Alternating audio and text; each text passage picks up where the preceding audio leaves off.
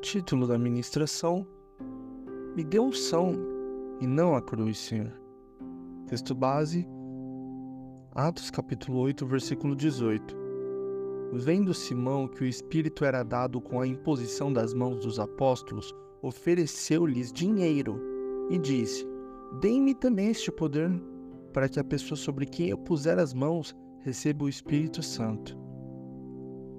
Ei, Simão, Sim, sim, é você mesmo. Você que sempre pede ao Senhor para que Ele o unja com a sua unção e rejeita toda vez que Ele derrama sobre você a cruz de Cristo. Parece duro, mas é verdade. Muitas vezes nos comportamos iguais a Simão. Pedimos a Deus para ver sinais e maravilhas, milagres, curas, poder sendo manifestado, mas quando temos a oportunidade de dar testemunho de Cristo através da cruz, rejeitamos. Por que eu deveria querer sofrer se posso caminhar de glória em glória, certo?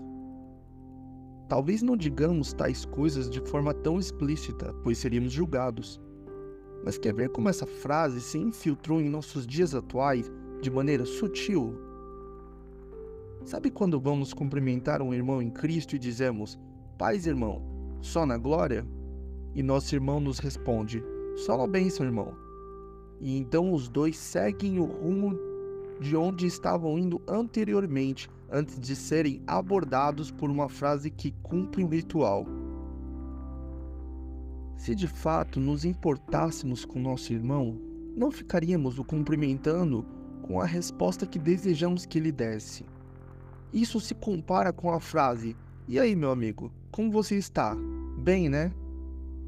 Talvez sem perceber, estamos sugerindo o tipo de resposta que esperamos.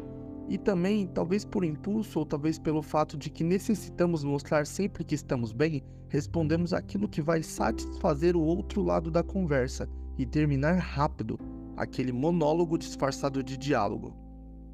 Obviamente, sei que existe também uma questão cultural, onde nos acostumamos com frases que servem de cumprimento.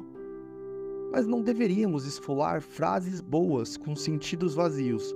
Usar uma frase que poderia mostrar que você de fato se preocupa de uma forma banal pode desvalorizar sua real preocupação. Mas sem perder o fio da meada, ainda assim falando sobre o fato de, na grande maioria das vezes, rejeitarmos a cruz de Cristo e praticamente implorarmos pela manifestação de algo sobrenatural, quero pontuar o quanto isso pode ser intoxicante para nós cristãos. Jesus veio ao mundo e fez coisas maravilhosas, mas no fim de tudo isso se entregou numa cruz por nós. Porém, antes disso, sofreu humilhação na sua própria terra. Sofreu humilhação ao ser preso erroneamente. Sofreu calúnia, perseguição e tudo o que ele não tinha direito. O que estou querendo dizer com isso é que o ministério de Cristo foi escrito em cima de muito sofrimento e amor compartilhado. O maior testemunho sobrenatural que podemos dar ao mundo é o amor ao invés do ódio. Na vida cristã, muitas vezes vamos receber ódio e vamos entregar amor. Vamos receber perseguição e vamos entregar oração pelo próximo. Essa é a maior manifestação que o mundo pode receber de nós. Então, devo parar de pedir para o Senhor para viver coisas incríveis com Ele? De maneira nenhuma. Mas talvez você deva pedir primeiro para que Ele te ensine o que é incrível aos olhos dele. Eu também estou incluído nessa mensagem, ok? Não quero correr o risco de você achar que me acho uma ovelha separada. Na verdade, todos nós estamos a caminho da santificação através de Cristo até o céu. Não há um homem sequer justo aos olhos de Deus, por isso todos nós fomos justificados pelo sangue do Cordeiro.